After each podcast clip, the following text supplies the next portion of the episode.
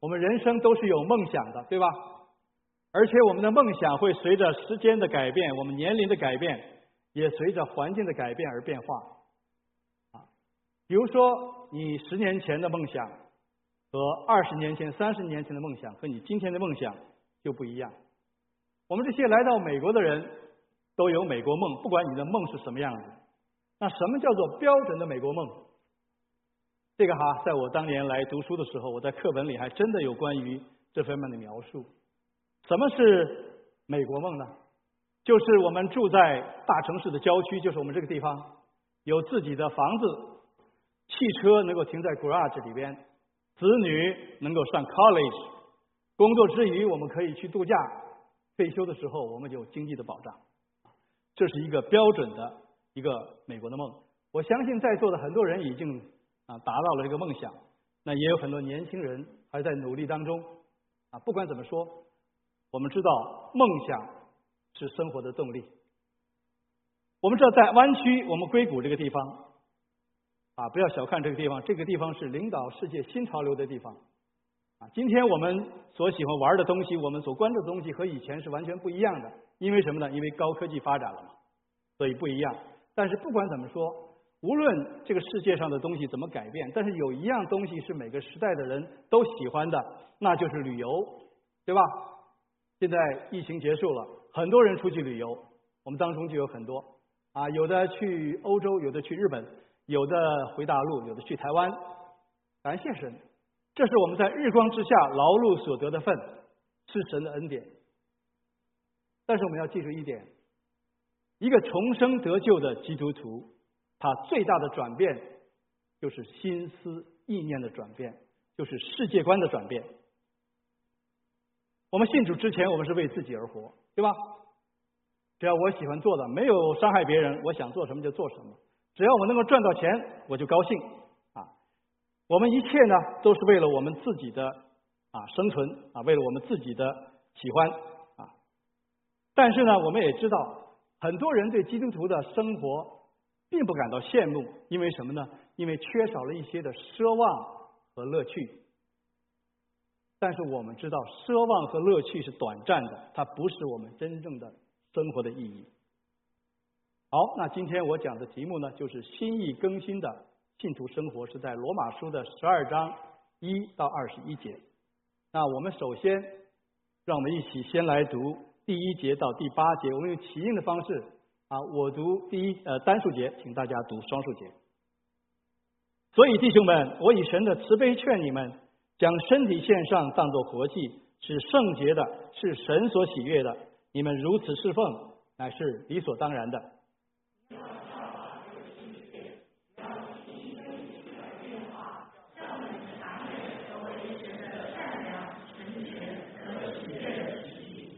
我凭着所赐给我的恩，对你们个人说：不要看自己过于所当看的，要照着神所赐给个人信心的大小，看得合乎中道。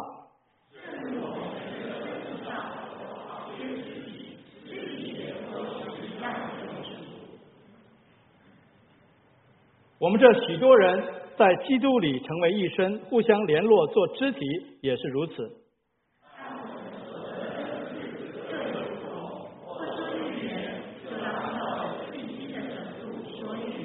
或做执事就当专一执事，或做教导的就当专一教导。或做劝化就当专一劝化，施舍的就当诚实，治理的就当殷勤，远远的就当开心。谢主，我们知道使徒保罗在罗马书的十二章以前，他从不同的角度产生阐述了什么是因信称义的道理。进入到第十二章以后，他开始讲到。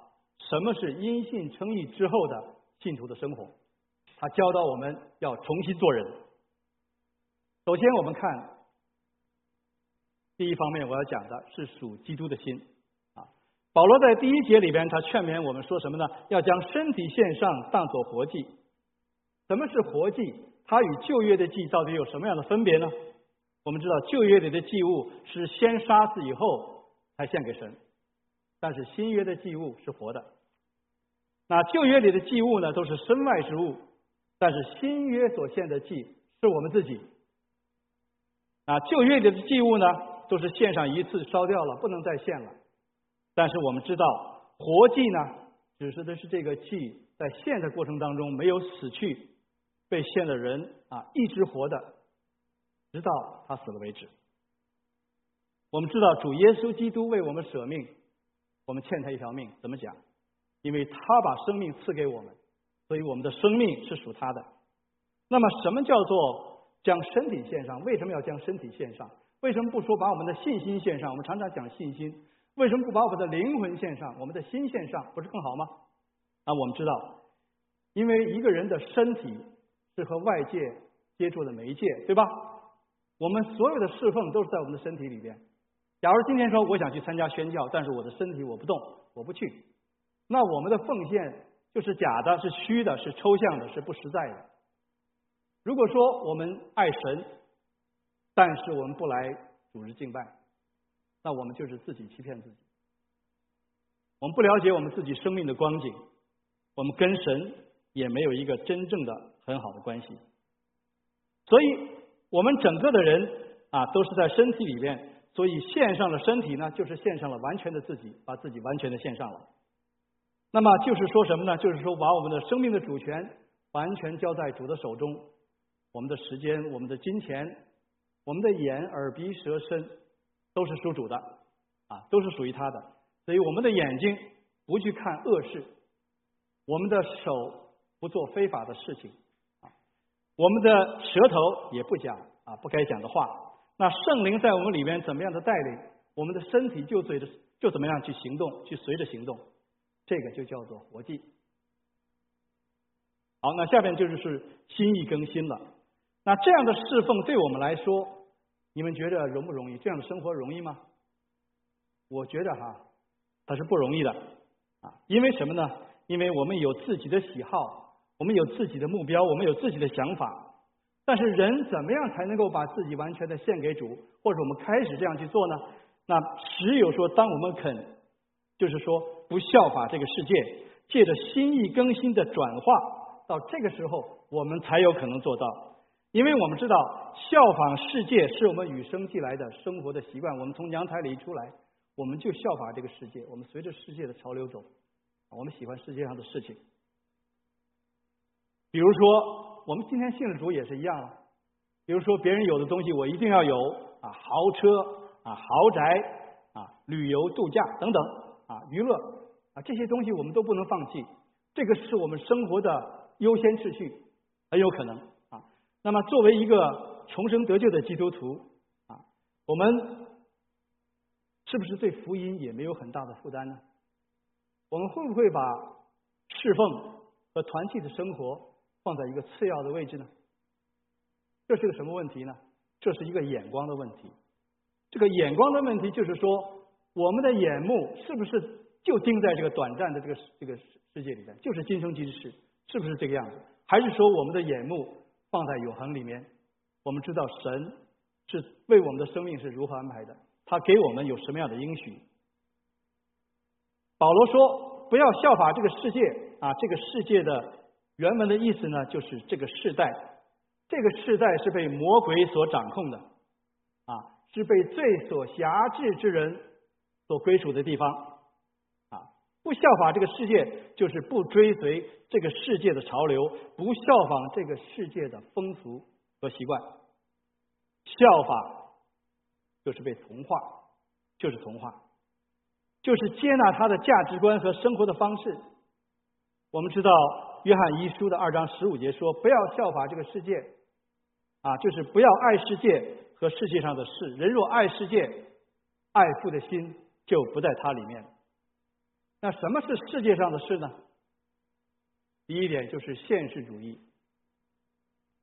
现实主义的价值观哈，就是追求在神以外的生活，啊，认为物质世界就是一切，把人生一切的追求都局限在这个可见的、可摸的这个事物上面，不在乎永恒，关注的只是当下。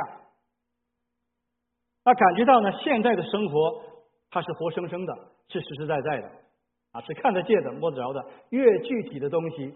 越值得我们去追求啊！比如说，川菜有辣的味道，鲜花有清香的味道，五颜六色的服装、刺耳的音乐、到手的金钱，这些东西都是实实在在的、看得见的，所以我们去追求，啊，我们去得着。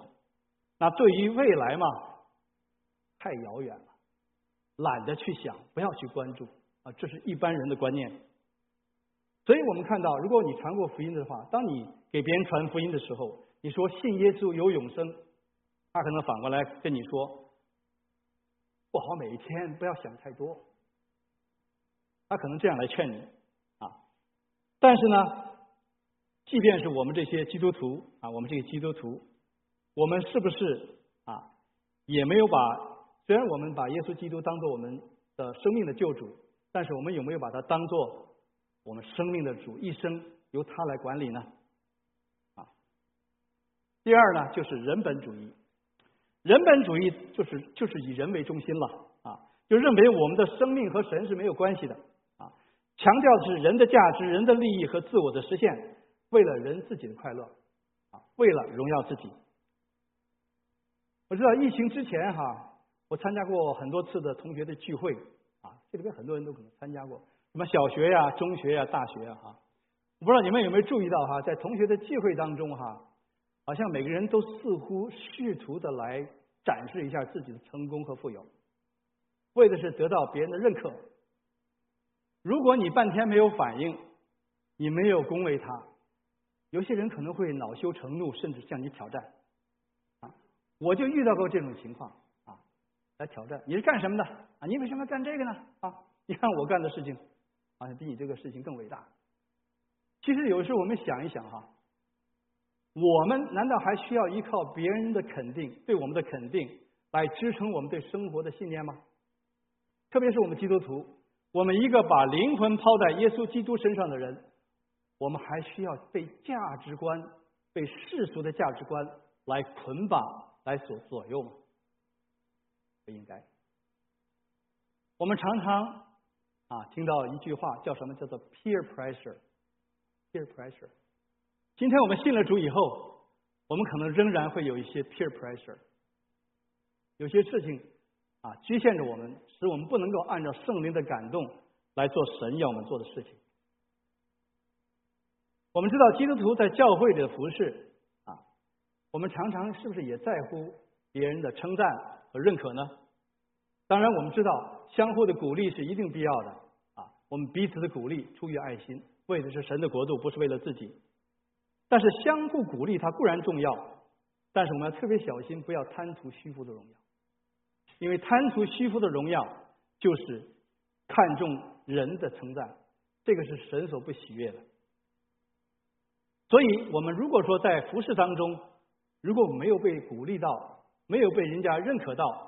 我们也不应该灰心，不应该丧气，因为我们知道我们所做的一切不是为了我们自己，我们是为了神，为了神的国度，啊，为了神的国度，所以这点非常重要啊，因为我们所做的一切，我们的行事为人，每一样东西神都看得见，都在神的眼中，虽然人看不见。那第三点呢，讲的就是物质主义。物质主义呢，它的价值观呢，就是一切的生命的意义。都是从物质里边去寻找啊，比如说我最近听到一个啊，我同学啊，呃，他听到另外一个明星跟他讲话，很有优越感啊。他说我跟你们不一样，我每天抽上等的雪茄，喝上等的威士忌，跟你不一样，所以来显示他这个物质生活的享受。其实哈，我们今天听了没反应，甚至不感兴趣，为什么？虽然我们很多人有这样的生活条件，但是我们并不看重这样的生活，因为什么？因为我们的世界观、世界观改变了，我们的心思意念、心意改变了。所以说，心意更新变化，你们觉得重不重要？非常重要，因为圣经告诉我们要保守你的心，胜过保守一切啊！因为一生的果效是由神发出，由心发出，心发出。所以我们知道属世的根源啊，不在乎行为，而在乎思想。它是一种思想的方式，一种思想的方法。所以保罗他要劝我们说，要心意更新，按照圣灵你的生活的新样来调整我们的思想。啊，过去我们是挖空心思来享受物质的享受啊，我们为了身体的舒适啊，我们为了名声等等。但是今天我们所要关注的是什么？我们既然得救了，我们在主里边有盼望，我们就要想到说，神的应许到底是什么？神给我的生命到底是有什么样的一个计划？啊，我们我们所做的，我们所行的，我们所关注的，有没有永恒的价值？这是我们需要思想。好，第二点我讲的是正确的相处之道。心意更新的另一个方面呢，就是重新学习相处之道啊，学习怎么样来正确的处理人际关系，特别是在教会。我们知道，我们在这个充满敌意的世界里边，我们被熏陶了很久很久，我们已经形成了我们的一种思维方法、思维方式和我们的处世哲学。我们被这个东西所熏染，而且呢，我们即便是我们信了主以后，我们可能常常我们也在血气里边，但是我们自己可能意识不到，我们自己意识不到。所以在第三节里边，保罗说：“不要看自己过于所当看的，要照着神所赐给我们信心的大小，看得合乎中道。”保罗为什么这样来劝勉我们？那说明全世界的人，大部分人都把自己看得过高。甚至有时候我们也会感觉到别人把我们看得很高，啊，其实我们可能都有这样的一些经历。其实这样的话会很吃亏的。当你发现不是这样的时候，你可能会很失望。我们的家庭背景、我们的经济地位、教育程度、成就、恩赐、才干，可能都成为我们骄傲的资本。如果啊，一个基督徒有属灵的骄傲，这个会破坏我们信徒的合一。啊，保罗曾经提醒这个格林多教会的信徒说：“弟兄啊，弟兄们呐，可见你们蒙召，按照肉体说，有智慧的不多，有能力的不多，有尊贵的也不多。神却拣选了世上愚拙的，叫有智慧的羞愧；又拣选了世上软弱的，叫强壮的羞愧，使一切有血气的，在神的面前，一个也不能自夸。”那么我们怎么样来找到我们在生活和侍奉当中的平衡呢？啊，怎么样来找到这个平衡？就是不拿自己和别人去比较。你们有没有觉得和别人比起来心里边很累的慌？我们不拿自己和别人去比，我们只为神给我们的恩赐负责，只为神给我们的侍奉的机会负责。这是我们所要做的。我们是在约翰福音二十一章里边啊，讲到彼得。他跟耶稣在一起的时候，他转过来的时候，他看见了耶稣所爱的那个门徒，就问耶稣说：“主啊，这个人将来如何？”那耶稣对他说什么呢？耶稣说：“我若要他等到我来的时候，与你何干？你跟从我吧。”所以，我们跟我们的弟兄姐妹之间，不要在这方面有所比较，因为我们知道，爱增进的人，目的是为了超越别人。为了超越别人，但这不是神的意思。那神呼召我们是要用我们所得的恩典来服侍别人，而且呢是来成就神的旨意。神的计划不是让我们在侍奉上面去压倒别人来抬高自己。我们知道使徒保罗他第一次去罗马，虽然他的身体不是自由的，但是有机会来传福音，整个御营前军都听到了福音，福音很有果效。但是呢，也会引起别人的嫉妒。啊，他对菲利比信徒说：“有的传基督是出于嫉妒纷争，也有的是出于好意。这一等是出于爱心，知道我是被福音所设立的；那一等传基督是出于结党，并不真实，并不诚实。意思是要加增我捆锁的苦楚，这又何妨呢？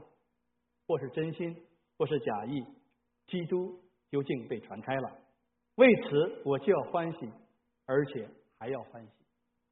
所以我们看到，使徒保罗他不在乎自己的得失，一心为了神的国度。我觉着，我们基督徒应该这是我们最基本的一个态度，是我们一个基本的服侍的态度。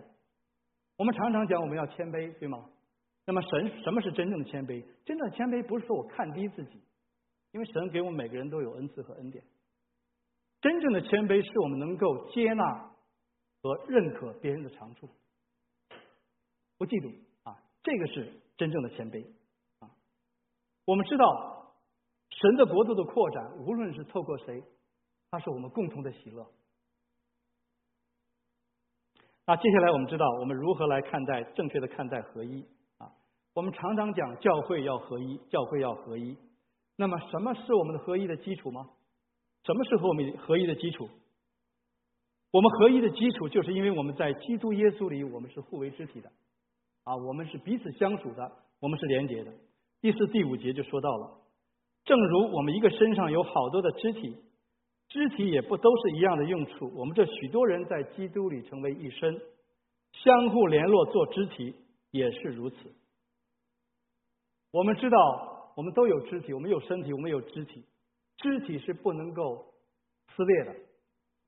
哪里有撕裂，哪里就有伤痛。我们小脚趾头痛，我不能说这跟我整个身体没什么关系。你为什么这么扒着我？把它剁掉行不行？不行。你即便把它剁掉了，你的伤口还是会痛，还是会痛。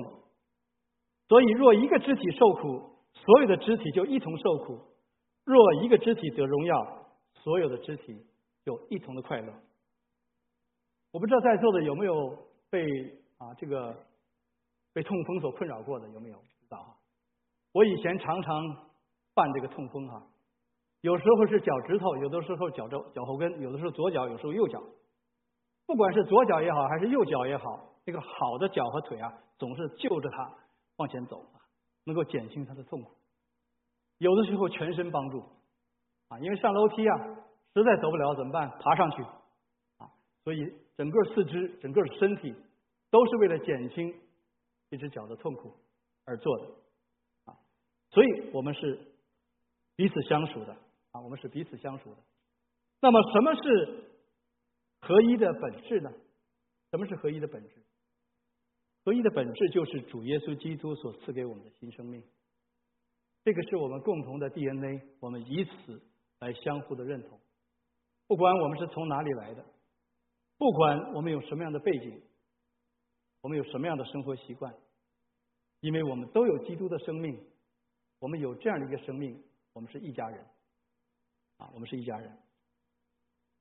我们知道这个世界之所以是分裂的，什么原因呢？是因为没有基因，没有合一的基因。我们知道政治团体相互的冲突是因为利益的考量，对吧？就是利利益的考量。而且我们知道，人如果只顾自己的话，会怎么样？无论是在家里边还是在教会里边，就一定会带来关系上的困扰。我认识一个人哈，他过去是学理工科的，后来来到美国以后呢，他改行了，去学电影制作。我当时觉得挺奇葩，因为在美国的地方学电影是找不着工作的，因为你文化不一样。哎，他就学了这个。他这个人有个特点，他很会闯荡啊，很会闯荡。所以在中国改革开放的时候。他联系到了中央电视台，那时候中央电视台在外边还没有窗口，哎，这就是一个窗口，所以呢，还帮着他在北美建立了一个频道，而且两年之后呢，央视给他出钱让他拍电视连续剧，哇，这是很好的机会啊！啊，故事呢就是讲啊中国留学生怎么样在美国打拼啊这样一个故事的内容，非常好。但是他犯了一个大忌，一个这个行业里的大忌。什么大忌呢？就是他把所有的头衔变了法儿的都放上自己的名字，比如说编剧是他的笔名，导演是他的中文名字，摄影师是他的英文名字，啊，这里是他的大名，那里是他的小名，合适就全都被他给包了，是吧？那别人的工作呢？后来我听说他们之这个这个设置当中有很多的冲突啊，这可是可想而知的。但是这部片子后来在央视还是还是还是公演了，还是公演了。但是这个人呢，他后来没有在这个行业里继续的发展。为什么？我们可以去想象，一个片子的好坏，必须要所有部门的协力合作、鼎力合作。无论是导演、摄影、美术、化妆等等，包括演员，都要为了一个目标、为了一个方向，一定去努力，严丝合缝。今天我们服侍主更是这样，不能一锤子买卖，因为什么呢？因为我们的侍奉是一生一世的服侍，一生一世的侍奉。假如我们要做媒传媒的啊，来传福音的这样一个施工，那同工之间一定要合一，一定要配合，啊，不嫉妒，不排斥，不显示自己，单纯的为了福音。我们知道，昔日的哥林多教会他们是彼此轻视的，常常夸口，看看扁了别人，抬高了自己。所以呢，保罗呢就对他们讲，说什么呢？说使你们与人不同的是谁呢？你有什么不是领受的呢？若是领受的，怎么好像不是领受的？所以保罗说的非常的尖锐。我们知道，基督徒在身体里，他既是合一的，他同时他又是多元的。我们在基督的身体里，我们是合一的，因为我们不为肢体。但是我们在恩赐上，我们是多元的。每个人的恩赐都是不一样的，啊，功用也是不一样的。所以保罗他在他的书信里边，他讲到了四次啊，讲到了关于一些属灵的恩赐，大概加起来有二十种左右。但是在今天的经文里边，第六节到第八节呢，他提到了七种。但是我们知道，恩赐固然是好的，但是恩赐的使用必须要顺服主的命令，要连于元首基督，要靠圣灵的感动和带领啊，为了同一个目标去努力。如果侍奉的动机是不对的，啊，那么恩赐越大，对教会和身体的伤害也就越大。有人说哈，癌细胞是最健康的细胞，怎么讲？因为它很活跃，它很能吸收营养，但是与此同时，正常的细胞会受到亏损，整个的身体也会受到摧残。所以属灵的恩赐有的时候它是两刃的利剑。如果使用的好的话，可以造就教会成全圣徒，建立基督的身体。相反的，神的事工会受到影响。比如说，一个属灵恩赐非常明显的啊，一个弟兄啊，很有能力，他可能呢很有号召力，很有亲和力啊，事工啊发展的也很好，也很受人尊重。但是如果他一旦是出于私心的话，就一定会出现乱象，甚至也会很让很多人。去跌倒，特别要要注意，我们不是为了显示自己。假如一个人的眼睛不断的眨巴，很活跃，你看这个人绝对不正常，不协调。啊，如果一个人手不断的抖，其他地方不动，你也觉得他不协调。所以我们的侍奉是恩赐彼此的搭配，互相的要协调，站好自己的位置。我们拿传福音来说吧，有的人。有讲道的恩赐，有布道的恩赐，可以大型布道，可以个人布道，把福音的真理讲得非常清楚，而且很会掐住火候，什么时候带领布道友来做举止祷告，啊，这是恩赐。但是也有的人呢，他没有这样的恩赐，但是他可以去关怀，因为传福音必须要有关怀，要有跟进，而且墓道友一定能感觉到你们的关怀带着主耶稣基督的爱，对吧？还有一种人，他既不懂得关怀，他也不会讲道。但是他有一点，他能够把慕道的朋友带到教会里边，带到聚会当中，这个恩赐也是非常非常重要的。否则的话，我没有人去传福音，给谁传呢？对吧？这是非常重要的。所以我们看到，在传福音当中，刚才我举了三个例子，就三个不同的恩赐怎么样来进行搭配。当我们甘心乐意的来彼此搭配的时候，借祷告，圣灵一定会在我们心里做工，一定会成就他的美意。我们不光是传福音，我们在任何的服饰当中，我们都是如此。我们不是为了自己，我们是为了基督的身体。那，第三点，最后讲到要明白爱的法则，这是第九节到第二十一节，我们再来读一下，还是我读单数节。爱人不可虚假，恶要厌恶，善要亲近。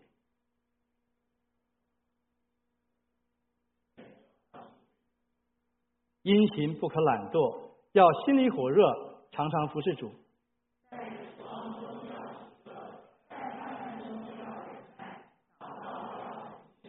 信徒缺乏要帮补，客要一味的款待。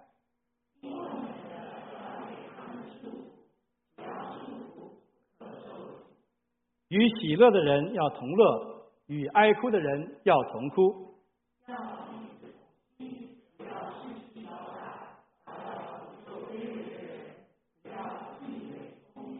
不要以恶报恶，众人以为美的事要留心去做。亲爱弟兄，不要自己伸冤，宁可让步，听凭主怒，因为经上记着，主说：“深渊在我，我必报应。”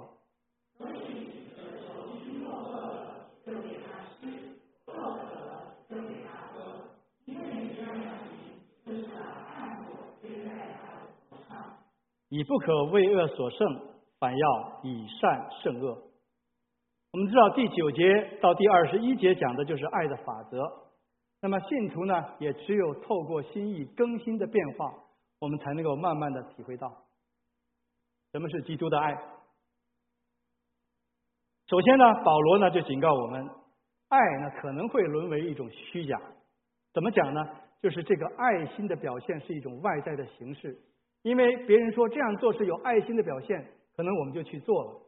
但是如果我们里边没有爱的根基，不是从爱的角度出发的话，我们虽然做了，没有什么没有什么错，但是可能不会长久啊，因为没有基督的爱在我们心里成为根基啊，所以这点是我们需要注意的啊。我们知道主耶稣基督他就是爱，他是爱的本体，爱是从他来的。啊，过去、现在、永远，它是永不改变的。那基督的爱，他体会在什么地方？我们看到，基督他爱到一定程度，他可以用手去触摸大麻风的病人，他会给门徒去洗脚，他甚至会为罪人来舍命。过去有一个牧师，他领我信主，这个领我信主的这个牧师，他跟我讲过，他曾经向一个生命垂危的人来传福音，他跟他怎么讲呢？他说：“我愿意替你去死。”除非你现在接受耶稣，我之所以这样讲，是因为我已经得救了，我是有盼望的。我到主那里，我好的无比，但是你还没有，你还没有得着。我相信他这样讲是出于爱心的。为什么？一方面我是亲眼看见他的态度，我能够感受得到；另一方面，我们知道，我们人一般不会来咒诅自己去死的，特别是中国人，我们没有这个文化，没有这样的一个习惯。我们知道，当时我在那个教会普通话堂是没有牧师的，所以他从洛杉矶的地方每个星期开车来这边三四次，啊，周末在这边来牧养我们。到了周一和周二，他再开车回去。我们开过洛杉矶的，知道也挺辛苦的，挺辛苦，而且他当时他已经六十岁了，很辛苦。所以从他的身上，我真正看到一种那种神的仆人的那种真诚、无私和那种纯真的、淳朴的爱心。这个是什么？这个是生命的流露。主耶稣说：“我来的是叫你们得生命，并且得的更丰盛。”所以，我们基督的信仰是一个生命的信仰，它不是教条。我们如果要接果子，所结属灵的果子，是靠我们里面的生命流露出来，自然果子就形成了。我不能说我做一个果子，把它放在那里，怎么样？这是人工的，没有用，因为没有生命。是死的，也不会长久啊，也不会有果效。除此之外呢，神的爱呢，也是一个辨明是非的爱。我们知道第九节的下半部他说到：恶要厌恶，善要亲近。我们知道神是祭邪的神，我们所信的这位神，他恨恶高傲的眼，撒谎的舌，图谋恶计的心，飞跑行恶的脚。并在弟兄中散布纷争。我不相信一个人散布纷争是出于爱心。我们不但自己不要去散布纷争，当我们听到的时候，我们一定要有分辨的能力，因为这个非常非常的重要。什么叫做恭敬人要彼此推让？就是不拿我们侍奉的成就和别人去比较。我们相反的话呢，我们是要爱别人的成果，爱别人的成就。别人富士有果效，富士有果效，我们啊不嫉妒啊不嫉妒。那如果别人被敬重、被认可的时候，我们也不嫉妒。这一点也对我们来说很重要。我们知道信徒的合一是不能够在荣誉的事情上产生竞争的，而我们去敬重别人，也不是出于地位和功德，而是单单的出于爱心。没有爱心做不到。我们知道一个灵里火热的人啊，所以他爱主的心是大的，而且他会常常的来服侍主。如果一个得时不得时都传福音的人，他爱灵魂的心是非常明显的啊。那这样的人呢，他可能会牺牲一些自己平时的一些享受，愿意为主来做付出。第二点我要讲的就是爱的对象。那么我们会不会对那些恨我们的人啊、逼迫我们的人那些非信徒，我们会不会去爱他们呢？啊，我们会不会给他们传福音？当他们逼迫我们的时候，第十四节里边保罗说了：“逼迫你们的要给他们祝福，只要祝福，不可咒诅。”啊，这个容易吗？当别人欺负你的时候，轻看你的时候，刺激你的时候。我们最明显的反应就是愤怒，甚至我们要去报复，对吧？中国人有一句俗话，叫做“君子报仇，十年不晚”，所以说，当有人得罪你的时候，你就君子报仇，十年不晚。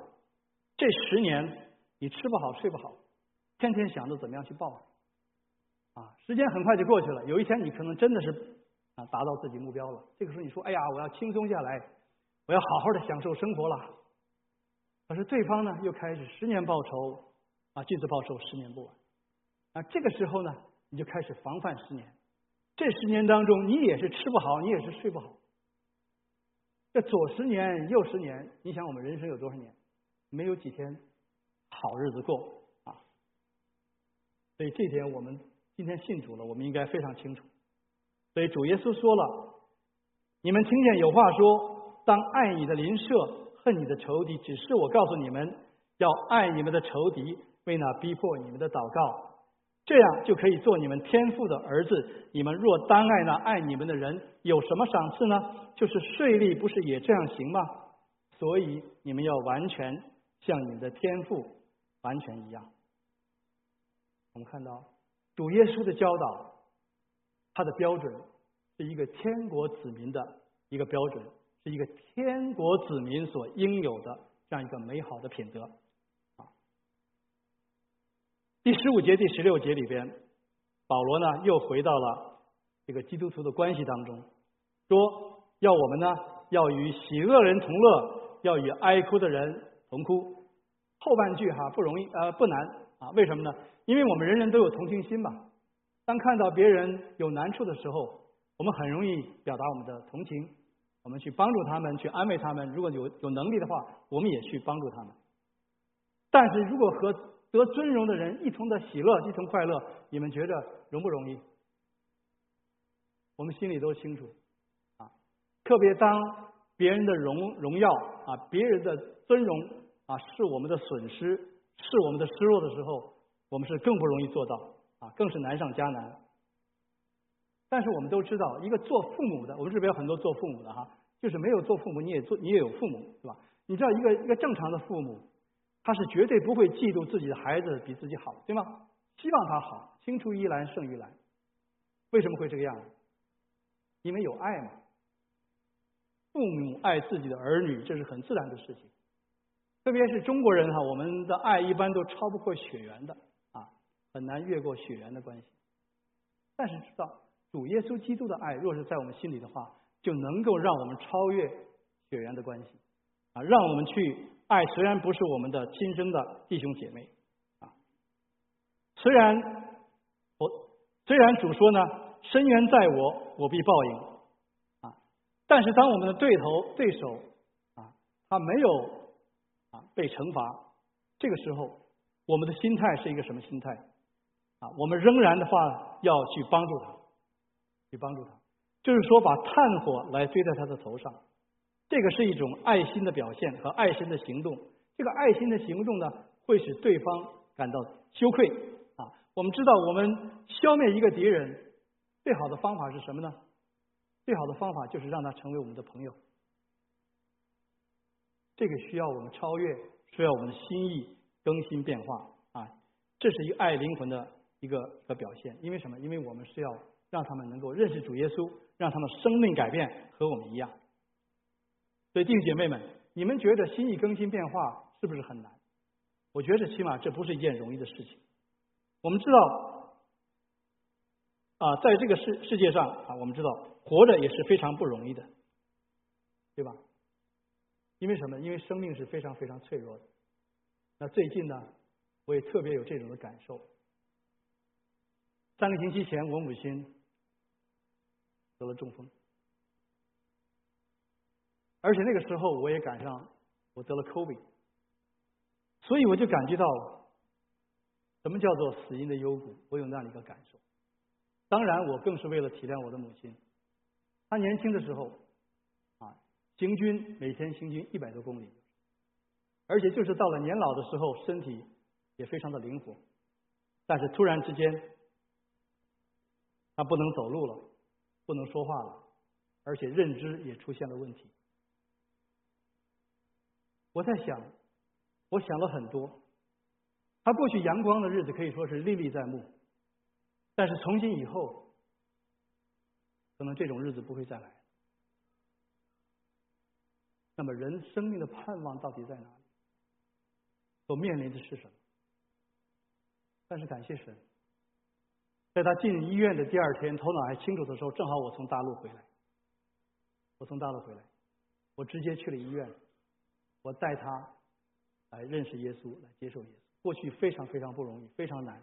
我过去试着带领他一起的为他这个受洗，他不干，他老是岔开，把问题岔开。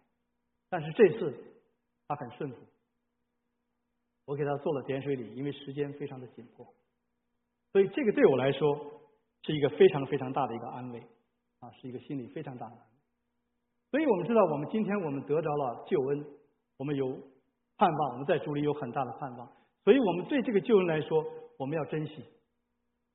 我们的身份改变了，我们成为神的儿女，我们成为天国的子民，那么我们的生活是不是应该是不一样？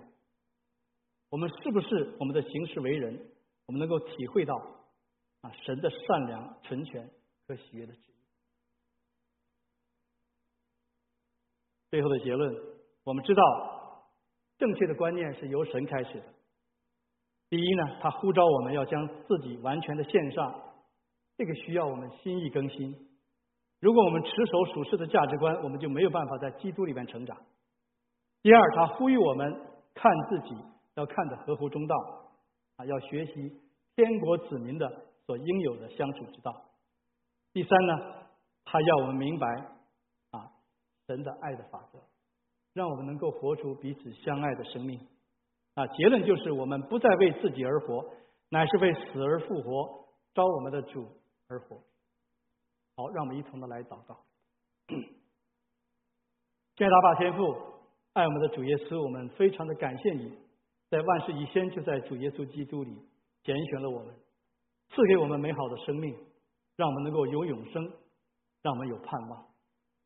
主啊，就求你在世的让我们在世的日子里边，我们完完全全的依靠你，求主的圣灵充满我们，让我们一生一世为你而活。无论我们遇到什么样的挑战，我们的眼目单单的仰望你。愿你的旨意在我们身上能够得以成就，让我们一生一世的来跟随你，荣耀你的名。我们这样祷告，奉耶稣基督的圣名，阿门。